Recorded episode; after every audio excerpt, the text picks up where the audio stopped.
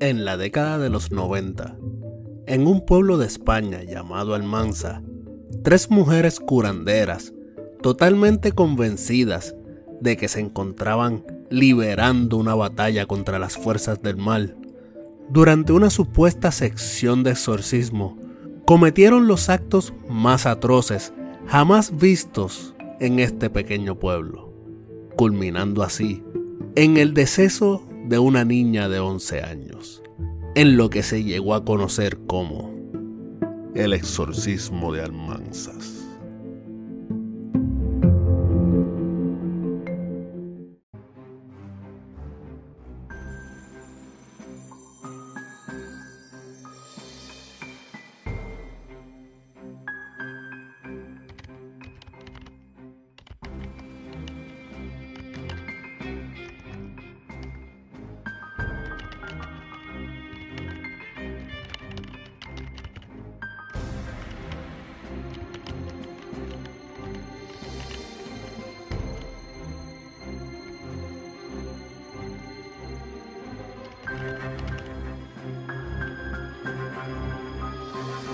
Esto es Mundo Escéptico.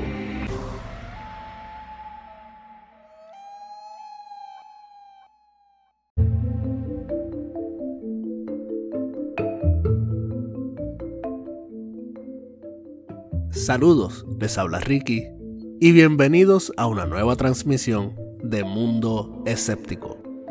En esta ocasión les traigo uno de los temas más fuertes que he estudiado para el canal, discutiéndose el primer lugar junto al hombre lobo de Wisteria, Albert Fitch. Y es que a pesar de que aquí se llegó a cometer un solo crimen, el mismo fue tan brutal que solo me queda decirles y pedirles que si son personas sensibles o escuchan este podcast junto a menores de edad, tengan mucha discreción con el mismo. Ahora bien, Dicho esto, comencemos. Almanza, un pueblo de España que durante la década de los 50 contaba con más o menos un total de 20.000 habitantes. Para este entonces, la economía de este pueblo se sostenía en su mayoría por la industria zapatera. En otras palabras, la mayoría de sus habitantes trabajaban en una gran fábrica de calzado o se dedicaban a la venta de zapatos. Es durante esta década, más específicamente para el 5 de enero del 1954, que esta tierra vio nacer a Rosa González Fito, quien llegó a tener una hermana menor llamada Ana María. Durante la década de los 80, Almanza empezó a tener un cambio que a su vez cambiaría por completo la vida de Rosa. Y es que durante estos tiempos empieza a verse un incremento en la creencia de los curanderos.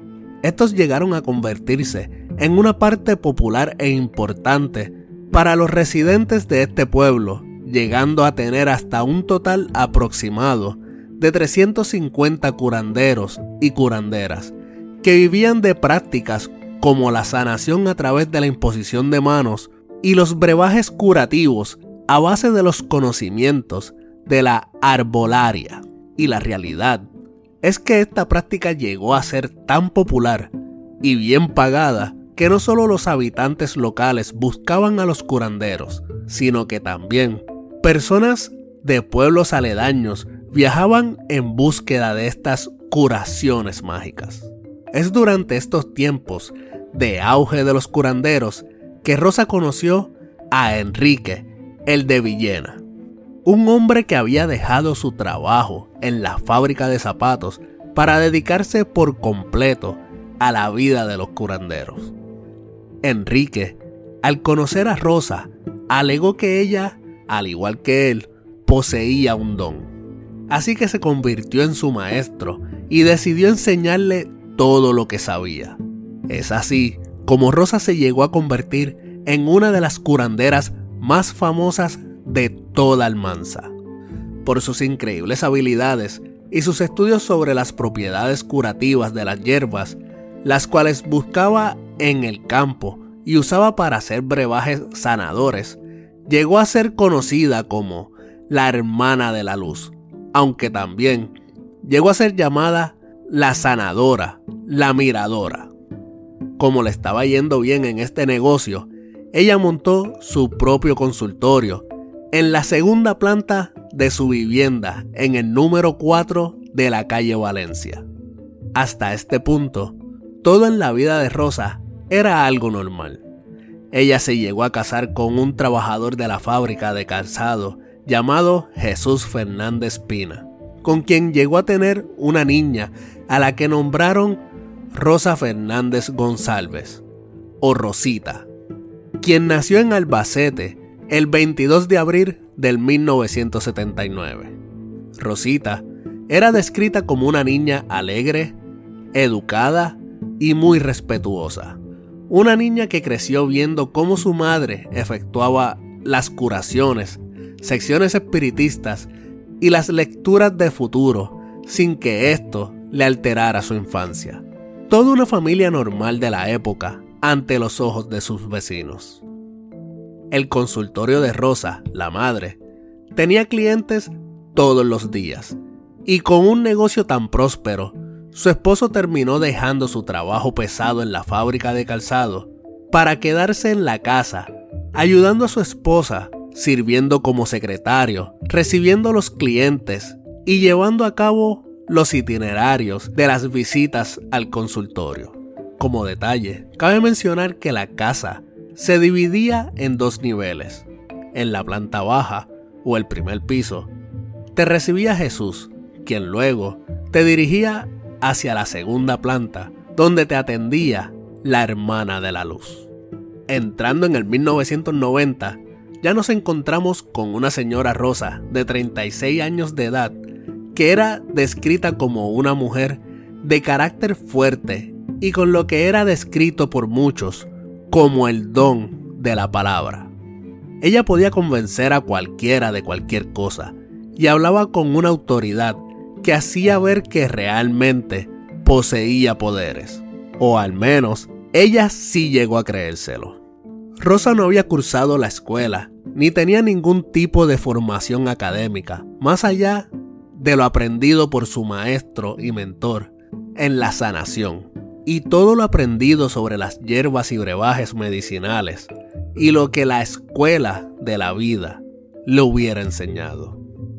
Rosa a pesar de tener un negocio próspero e incluso vivir convencida de que ella había sido tocada por el mismísimo dedo de Dios. Su ambición por ser la mejor y la más reconocida curandera, decidió que su hermana menor, Ana María, debía de formar parte del equipo de trabajo. Luego de enterarse que se estaba empezando a decir que los mejores curanderos y los más poderosos eran los que trabajaban en pareja, aunque Ana en realidad no componía nada en las sanaciones o rituales. Aún así, Rosa logró su cometido, pues con la introducción de la hermana, el negocio empezó a recibir más personas y como consecuencia empezó a aumentar los ingresos. Fue durante el aumento de los nuevos clientes que llegó a este consultorio María de los Ángeles Rodríguez Espinilla, quien era una vecina de Rosa, que no solo estaba convencida de que ella la había curado de todos los males, sino que forjó una amistad algo extraña con Rosa. Mientras esta amistad iba creciendo, María iba sintiendo cada vez más asco por su esposo, Martín Toledo, con quien tenía dos hijos, Daniel y Mercedes, de 6 y 5 años de edad.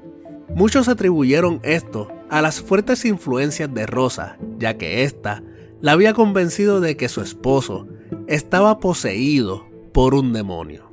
Se afirma que con el paso del tiempo, esta amistad se volvió en una relación lésbica que se mantenía en secreto. Se dice que ellas utilizaban sus continuas visitas para llevar a cabo supuestos rituales donde ambas se mantenían en la habitación a solas y desnudas sin que nadie sospechara que mantenían relaciones sexuales.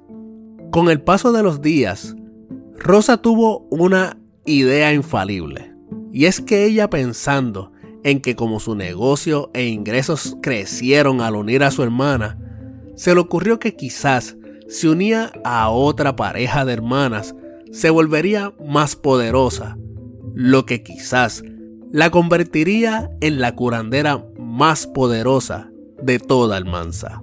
Así que decidió convencer a María a que trajese a su hermana Mercedes para que ambas se hicieran parte del equipo. Para el 13 de septiembre del 1990, Mercedes llegó a la ciudad y el sábado 15 de septiembre, ella y su hermana fueron invitadas a cenar por Rosa. Las cuatro damas salieron y tuvieron una noche normal. Pero entrada la noche, cuando ya se disponían a regresar a sus casas, Rosa empezó a decir que se sentía mal, por lo cual todas decidieron llegar juntas a casa de María. Es aquí donde Rosa prepararía infusiones de beleño blanco.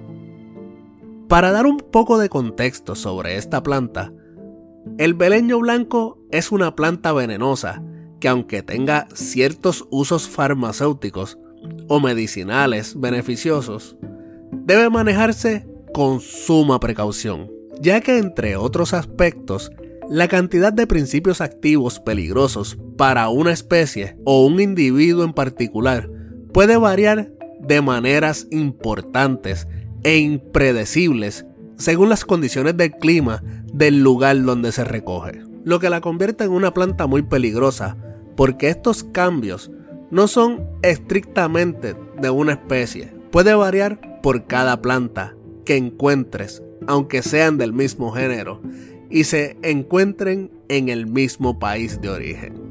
Esta planta contiene muchos alcaloides y ociamina que a dosis elevadas se convierten en narcóticos. Es usada comúnmente en homeopatías como calmante. Como pequeño dato sobre sus propiedades, en los pueblos primitivos se utilizaba como afrodisíaco y es utilizado bajo control médico para tratar los delirium tremens, como por ejemplo la epilepsia, insomnio, terrores, bronquitis asmática, etc. En infusiones, esto puede causar alucinaciones muy intensas. Se sabe que esta planta produce escopolamina, que es el componente principal de la burundanga.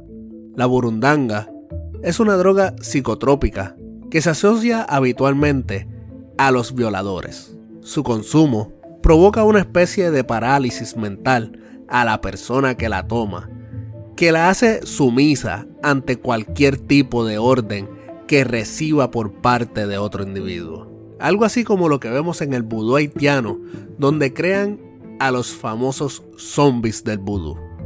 Después de consumir esta infusión, las cuatro mujeres se encerraron en el cuarto, donde se alega que María y Rosa mantuvieron relaciones sexuales toda la noche. Al día siguiente, Mercedes y Ana María se retiran, mientras que Rosa y María Ángel se dirigen al campo a recoger más hierbas y de esta forma ver si logran convencer a Ana María y a Mercedes para que tengan relaciones. Así que una vez recolectan las hierbas, se van a la casa de Rosa y les avisan a las otras mujeres. Pero en esta ocasión solo llega Mercedes. Es aquí cuando las cosas se ponen muy turbias, pues cuando Mercedes llegó a la casa, Rosa le dijo que se había percatado de que ellas eran Jesucristo y la Virgen María, y que se casarían. Las mujeres vuelven a consumir beleño, y es en este punto cuando todo empieza a irse cuesta abajo. Con este nuevo brebaje, y recordando que las dosis pueden ser variables por cada flor, las mujeres se vuelven locas y empiezan a destrozar la habitación. Rompen muebles, espejos, se desvisten, caminan y danzan sobre vidrios rotos. La locura llega al punto de que se orinan, defecan y vomitan por toda la habitación e incluso en ellas mismas. Luego, se iban a bañar y se limpiaban y volvían a repetir todo el ciclo. Debo de mencionar que durante todo este tiempo, Rosita, la hija de Rosa, estaba en la casa y estaba escuchando todo lo que estaba ocurriendo.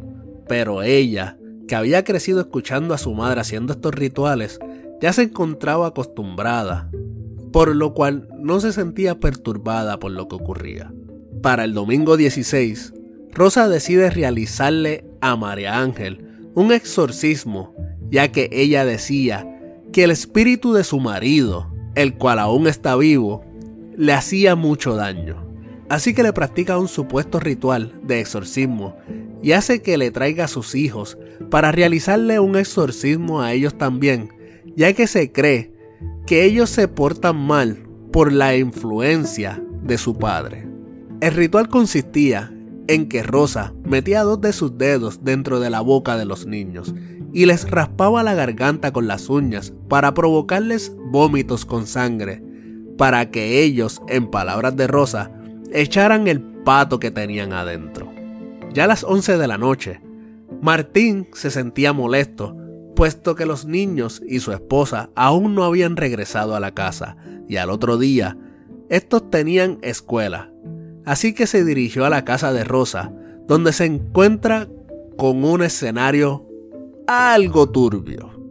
Las mujeres, al verle, se enfadaron e intentaron evitar que Martín se llevara a los niños por lo cual éste se vio obligado a llevárselos por la fuerza. Por el contrario, su esposa se negó rotundamente a marcharse. Al día siguiente, Martín regresó a la casa de Rosa y le pidió a su esposa que regresara, pero ella siguió negándose rotundamente. Ya para el lunes 17, Martín regresó a la casa para buscar a su esposa nuevamente y no le dejaron pasar. María Ángel se negó una vez más a irse con él, así que Martín se fue y la dejó allí. Ese mismo día por la mañana, Jesús se encontraba preocupado por su esposa y por todo el comportamiento extraño, así que decidió llamar a su cuñada, Ana María, y a su hermana Josefa. Y entre los tres le pidieron a Rosa, María Ángel y a Mercedes que se reunieran con ellos en el número 89 de la calle de la Rosa. Una vez ahí, Rosa les explicó que ella se encontraba luchando contra las fuerzas del mal y les pidió ayuda para esta batalla. Es por esta razón que el grupo entero decidió ir a la casa de Rosa y entrar hasta la habitación principal, donde hicieron un supuesto ritual con el que se supone lograrían liberar el alma de María Ángel. Gracias a esto, ocurre un tiempo de calma. Y como a eso de las 6 de la tarde, todos se retiran de la casa, menos Rosa y María Ángel, quienes se vuelven a encerrar en la habitación principal. Y a las 6 de la tarde, todos se retiran de la casa menos Rosa y María Ángel, quienes se vuelven a encerrar en la habitación principal, donde comienzan nuevamente a bailar y a hacer supuestos rituales alrededor de las 12 de la noche, Mercedes aparece y se une a los rituales. Las tres mujeres nuevamente consumen veleño. Comienzan a danzar, se desnudan, rompen espejos, pisan pedazos de vidrio roto, se orinan y defecan en el suelo, vomitan, en fin, todo un desastre. Jesús, extrañado por todo el ruido a las altas horas de la noche, decide entrar a la habitación para ver qué es lo que está pasando. Cuando él entra, las mujeres lo empiezan a agredir y lo obligan a que limpie toda la habitación. Una vez terminado su trabajo, le dicen que vaya y busque a la niña Rosita, que para este entonces ya tenía 11 años de edad. Jesús, bajo miedo, decide obedecer Así que después de limpiar la habitación, va en búsqueda de la niña a su cuarto y la trae a la habitación principal. Las tres mujeres desvisten a la niña y la acuestan en la cama donde la tapan con una sábana y se quedan en silencio, simplemente observando a la niña hasta que ésta se queda dormida. Al cabo de unos minutos, su madre la despierta y la obliga a echarse en el suelo, y la niña comienza a temblar. Es aquí cuando Mercedes alegadamente comenta, si le vas a quitar el mal, hazlo ya. La niña no se encuentra bien. Al escuchar esto, Rosa se enfada y responde, Maldita seas, el mal está dentro de ti. Es en este momento cuando Rosa y María Ángel se abalanzan sobre Mercedes y la comienzan a golpear. Le patean el vientre y le meten los dedos en la boca para que vomite. Es durante esta golpiza que, según algunas fuentes, a Mercedes le baja la menstruación frente a las atacantes, las cuales al ver esto piensan que Mercedes ha expulsado el demonio. Pero por alguna extraña razón, Rosa empieza a creer que el demonio expulsado ahora se encuentra dentro de la pequeña Rosita. Así que Rosa comienza a golpear a la niña, quien ante los golpes brutales que le da la madre comienza a llorar. Jesús, al escuchar el llanto de la niña, decide entrar a la habitación y es recibido por la agresión de las mujeres que lo empiezan a golpear y a arañar salvajemente, haciendo que éste se saliera de la habitación y saliera de la casa para buscar ayuda. Mientras Jesús estaba buscando ayuda, las mujeres tomaron a la niña y la metieron en su habitación, donde habían dos camas. Acuestan a la niña en una y la otra la utilizan para bloquear la puerta. Aunque en otras fuentes se nos comenta que la puerta solo había sido bloqueada con un pestillo o una traba de puerta. Y es aquí donde comenzaron un supuesto ritual de solcismo, donde rezaron, insultaron y le dieron órdenes al supuesto demonio que ahora habita en la pequeña y siguieron golpeando a la niña. Jesús regresó a la casa acompañado de Ana María, y trataron de entrar al cuarto donde se encontraban las mujeres, pero no lo lograron y solo podían escuchar a la niña llorar y ser golpeada mientras las mujeres danzaban. En un momento dado, Rosa bañó en colonia a María Ángel y ésta dijo, el mal me está entrando por abajo, me está entrando un aborto del diablo. Rosa tomó una toalla y se la puso en el entrepiernas y al sacarla vio sangre.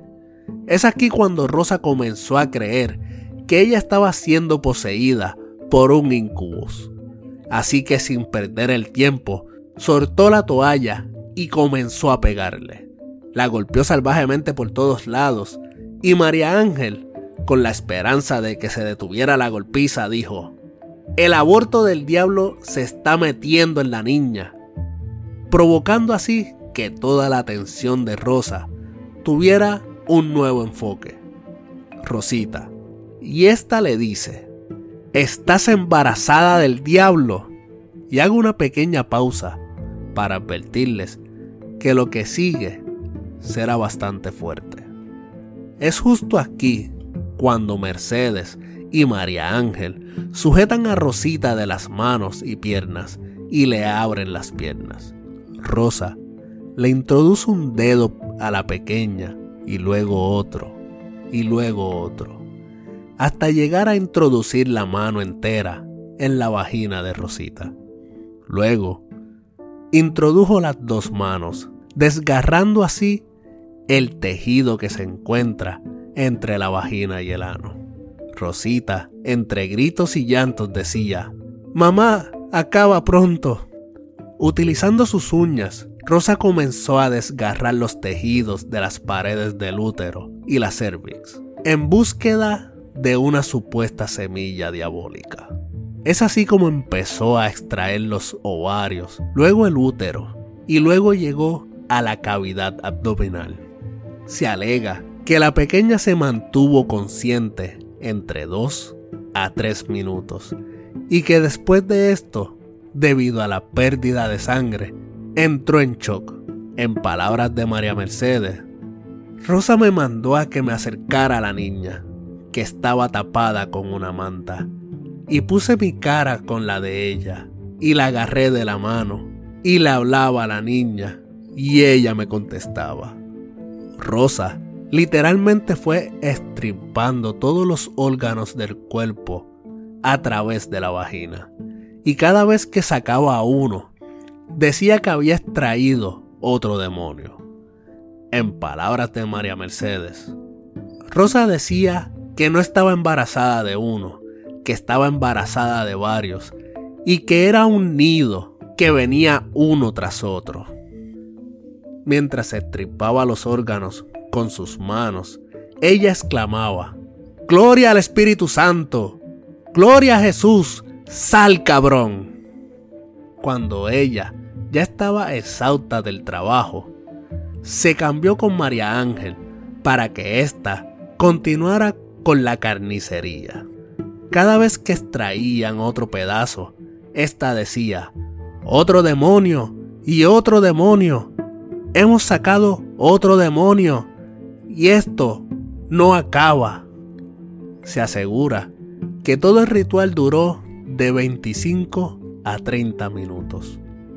Los estudios forenses afirmaron que dentro de la pequeña solo quedaron intactos el hígado, el estómago y el vaso. Alrededor de las 9 de la mañana, Jesús y María lograron echar la puerta abajo. Y fue así como se encontraron con la grotesca escena. Excrementos, orines, vómitos por todos lados, sangre, órganos y un cuerpo inerte sobre una cama rodeado de figuras y estampas de santos. Jesús al ver lo ocurrido, salió inmediatamente de la casa y consiguió llamar a las autoridades desde la casa de un vecino que le permitió utilizar el teléfono. Por otro lado, Ana María se quedó petrificada al ver el horripilante caso. Es aquí cuando Rosa se le abalanzó junto a las otras mujeres para tratar de arrancarle los ojos a Ana, diciéndole, Tú eres la clave, necesitamos tus ojos para que la niña vuelva a la vida. Ana logró escapar, pero a pesar de recibir ayuda médica, quedó afectada de sus ojos para toda la vida.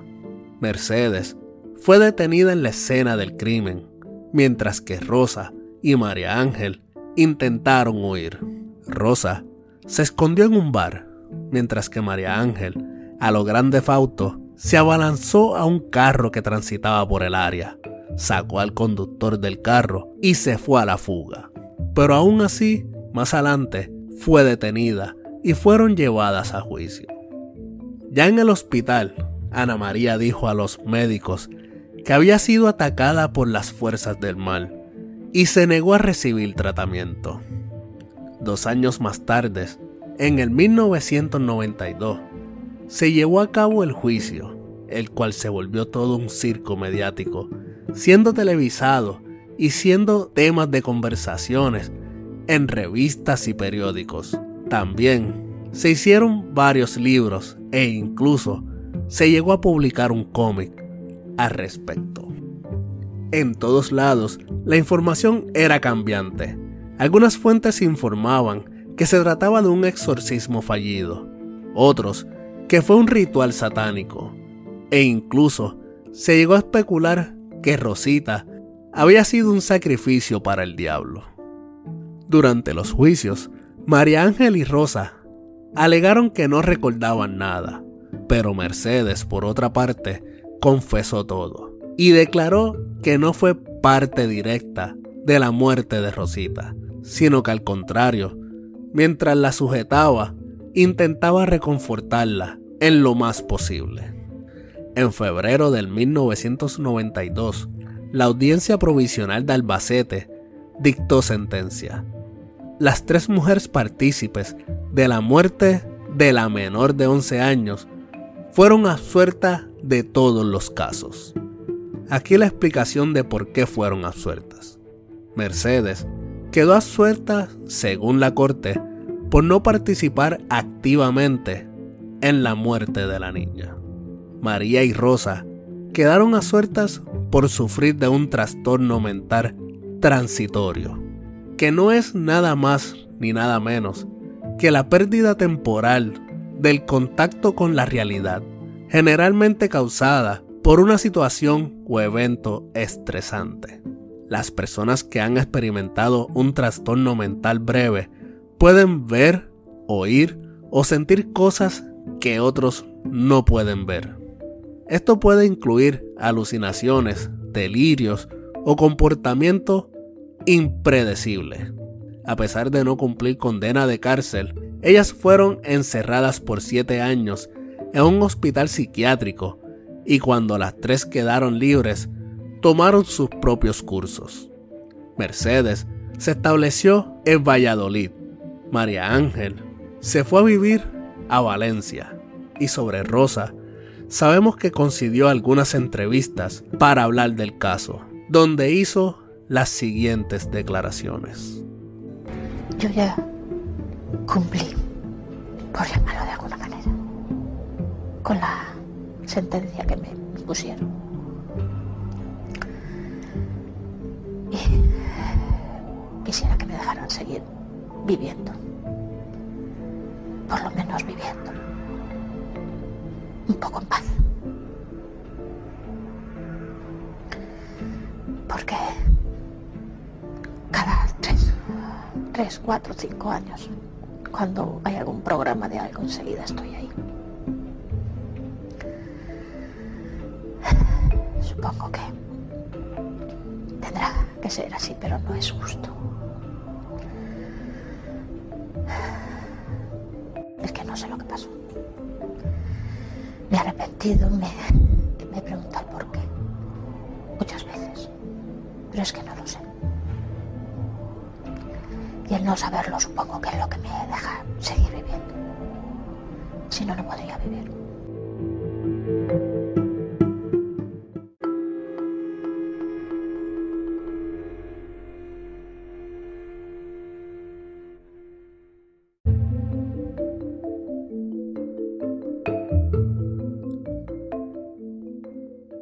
Se me hace sumamente difícil asimilar el veredicto de la corte, pero es aún más difícil cuando nos damos cuenta que lo tomado en consideración fueron las alegaciones de Rosa y de María Ángel de que no recordaban absolutamente nada. Fue por esta razón que se les diagnosticó con trastorno mental transitorio. Lo curioso es que no se tomó en consideración el hecho de que Mercedes sí recordaba todo e incluso confesó todo. Cuando ella no solo estuvo presente, sino que bebió del mismo brebaje de beleño blanco que Rosa y María bebieron. Por otro lado, si fuese cierto que no recordaban lo sucedido, fue a causa del uso de una droga en forma de brebaje, lo que vendría siendo lo mismo que atropellar a una persona por conducir en estado de embriaguez. Esta persona no quedaría suelta de los crímenes y mucho menos la encerrarían en un manicomio. Pero bueno, yo no soy abogado ni tengo estudios en leyes. Pero si existe algún abogado que escuche este podcast y le gustaría dialogar conmigo sobre este tema u otros temas parecidos desde un punto de vista legal, lo exhorto a que me escriba a mis redes sociales para poder tener mejor entendimiento sobre estos veredictos. Recuerden que me consiguen en Facebook como Ricky Pan Blanco, Mundo Escéptico. Y aprovechen la estadía en este mundo y háganse parte del grupo oficial Escépticos, donde pueden compartir memes, fotografías y cualquier contenido que se mantenga dentro de la temática del grupo. También me pueden encontrar en Instagram como mundo.escéptico. Y recuerden que Mundo Escéptico también tiene su canal de YouTube, donde me consiguen como Mundo Escéptico Podcast. También los exhorto a seguir a todo el equipo de los terapeutas.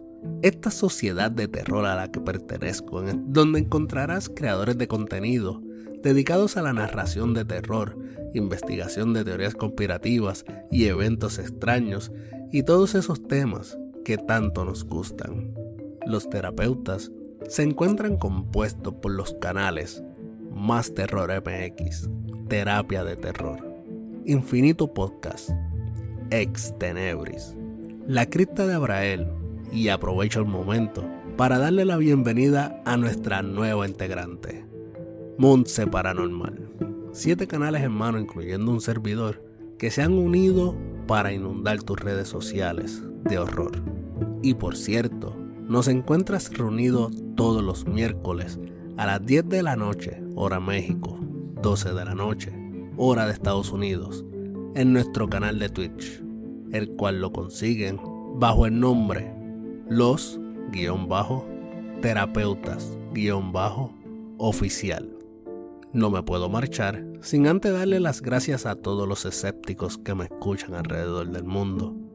Pero sobre todo, le quiero dar las gracias a un gran amigo y colega, Fase 3, por la donación de un micrófono nuevo, el cual ha aumentado la calidad del sonido para este episodio. Hermano, te mando un fuerte abrazo y mucho éxito en todo lo que te propongas. Sin más que decir, me despido. Que tengan una linda semana y nos escuchamos en una próxima ocasión aquí, Mundo Escéptico.